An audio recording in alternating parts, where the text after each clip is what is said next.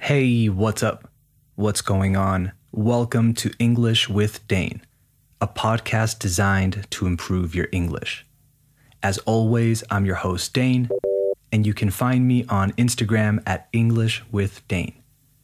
If you want transcripts for all future episodes of the podcast, go to englishwithdane.com slash transcripts and sign up, apuntate, to the listener list.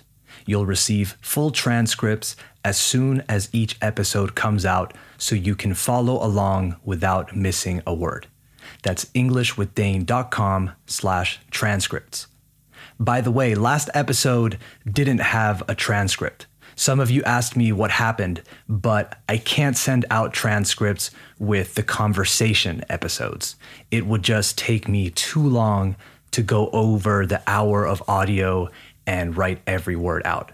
But this episode does have a transcript, so you should already have it if you're listening to this and if you're signed up to the listener list, of course. All right, today's episode is about strange news. It's back. If you're new to the show, what this is, is us going through a few strange, weird, or offbeat news stories just for fun, and then talking about some of the vocabulary we find along the way to make sure you understood everything, or almost everything, and help you keep building that vocabulary database.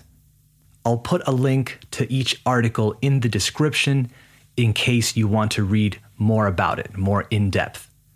So, that said, let's jump in. You are listening to episode 101 of English with Dane. Hit it.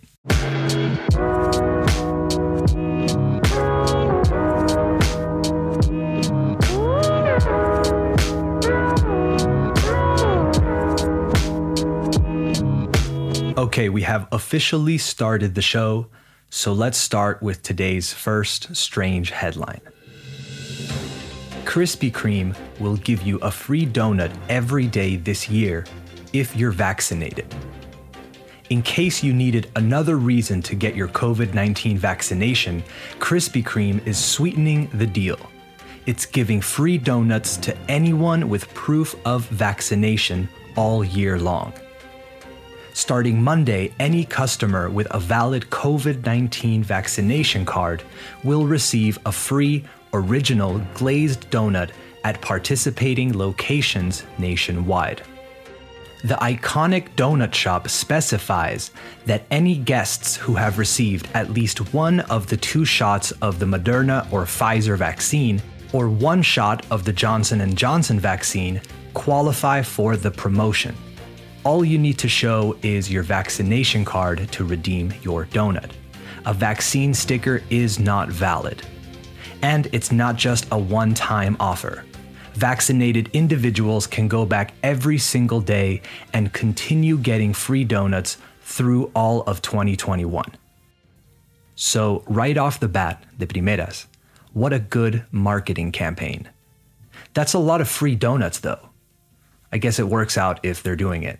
Places like Krispy Kreme or Dunkin' Donuts throw out a lot of donuts every day, I imagine, so maybe it's good for food waste too. I'm sure people are going to go every day, and that can't be good for you. All right, a quick vocabulary check. The first one is the verb to sweeten, and I guess the expression to sweeten a deal or the deal. First, the verb to sweeten means to make something sweeter, endulzar in Spanish. It's spelled S W E E T E N. To sweeten a deal means to make a deal more attractive or enticing. It's like saying endulzar el trato if you translate it literally. The sentence was In case you needed another reason to get your COVID 19 vaccination, Krispy Kreme is sweetening the deal. Another quick thing edulcorante in English is sweetener, like endulzador, translating literally again. Then we had an adjective you might not have heard before glazed. When it comes to food, like donuts in this case, glazed means covered with a thin layer, una capa fina. When talking about donuts, that usually means a shiny layer of sugar, you know exactly what type of donut I'm talking about. If you live in Spain, los donuts de toda la vida, but not the chocolate ones. I love that in Spain we say donuts. We don't even say the T really. Anyway, let's move on to the next strange headline. I love this story. It reads Officers discover emotional support python during DUI stop. You've heard of emotional support dogs, but how about emotional support pythons? According to Fox 10 News, police in Fort Walton Beach, Florida, were performing a DUI stop on Wednesday when they encountered an unusual passenger in one driver's car. They say the driver was accompanied by what appeared to be a python, una pitón. The driver reportedly told the officers that the snake was his emotional support animal. Come on, man. A news clip covering the story includes photos from the scene. In one image, the enormous yellow green snake is shown sitting comfortably in the passenger seat while its head reaches towards the glove compartment. Another photo shows an officer on the side of the road holding the giant python across both of his arms. Although snakes might seem like an unlikely candidate for an emotional support animal, they are actually relatively common. What? According to the website emotionalsupportanimalco.com, hmm, there is a compelling case for why snakes might, surprisingly enough, be the perfect pet for this role. Snakes are relatively easy to care for and need to be fed, alimentados, infrequently. They are naturally hypoallergenic since they don't have hair or fur and they are extremely quiet, making them ideal for bringing to public places. What? Public places? Where are you taking your snake? Additionally, their tendency to wrap, envolverse, and coil themselves around people can feel extremely comforting, almost like a hug. They must be joking snakes are hardly the only exotic creatures to be adopted as emotional support animals. In a 2020 article covering airlines' regulations of animals on airplanes, The Guardian reported that the category of emotional support pets has been expanded, ha sido expandida o ampliada, far beyond the typical cat or dog. According to the article, quote, Delta noted that passengers attempted to fly with comfort turkeys, gliding possums, what? Known as sugar gliders, snakes, and spiders. I don't know how I would feel if I had to sit with someone with an emotional support spider next to me.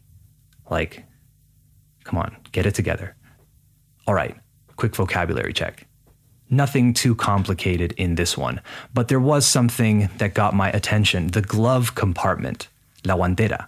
Just something to keep in mind. Just wanted to make sure you knew that one. Oh, and also the verb to coil, spelled C O I L. It means to arrange something so that it's in a coil, in una bobina. The snake was coiled around its prey, for example. The sentence was additionally, their tendency to wrap and coil themselves around people can feel extremely comforting, almost like a hug. I love it. All right, let's move on to our third and final strange headline. This is a weird one, and I'd love to know what you think about it.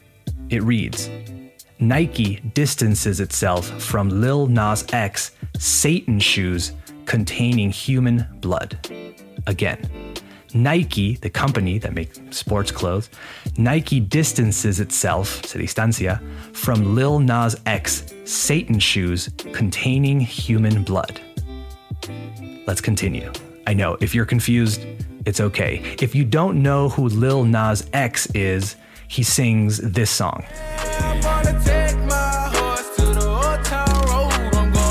The singer collaborated with streetwear label MSCHF to create the shoes, which are modified Nike Air Max 97s and feature a pentagram pendant and a reference to a Bible verse, Luke 10:18. I saw Satan fall like lightning from heaven. That's why it costs 1018 euros, by the way, just in case you didn't catch that. The shoes are a tie in or come with a song and video called Montero, Call Me By Your Name, which shows Lil Nas X gyrating or spinning in the devil's lap. They follow MSCHF's Jesus shoes, which contained a drop of holy water. The shoes available from Monday will be limited to 666 pairs, retail at $1,018, and contain 60 cc's of ink and one drop of blood. In a statement to the New York Times, Nike said it was not involved in the project. We do not have a relationship with Little Nas X or MSCHF, the company said. Nike did not design these shoes and we do not endorse them. The shoes caused an uproar on social media, reigniting debate about satanic imagery in music. I don't know. It's weird, but whatever. A lot of things are weird, and if people want to buy them, then I guess they have a place in the market. It is a weird one, though. I feel like people will buy them just for the controversy, most likely. I doubt there will be many actual Satan worshippers in line for those shoes. Okay, quick vocabulary check to finish off. Let's start with a compound adjective. That's an adjective made up of, two or more words and with a hyphen, un guion. In this case, we have custom made. I'm sure you know what it means, but I wanted to make sure you knew to use it like this. Here in Spain, we say custom sometimes, but what you really want to say is custom made. In Spanish, we would also say a medida, right? Next one. Maybe it's stupid to talk about this, but I get the feeling that some of you might not know what it means. I'm talking about lap. Your lap, spelled L A P, is basically the space between your waist, tu cintura, and your knees, tus rodillas, when you sit, when you sit down. Tu portátil goes on your lap, on top of your lap. That's why it's a laptop computer. The sentence was The shoes are a tie in with a song and video, Montero, Call Me By Your Name, which shows Lil Nas X gyrating or spinning in the devil's lap. There's one more I wanted to talk about before we go. The word is retail, and the sentence was The shoes available from Monday will be limited to 666 pairs retail at $1,018 and contain 60 cc's ink and one drop of human blood. Yes. When we talk about retail, we are talking about the sale of goods to the public in small quantities, okay, for use instead of resale. So if you work at a clothing store, for example, you are in retail, in the retail industry, spelled R E T a I L. In this case, it's used as a verb, though. The shoes retail at $1,018. In this case, it means that they sell for or cost that much.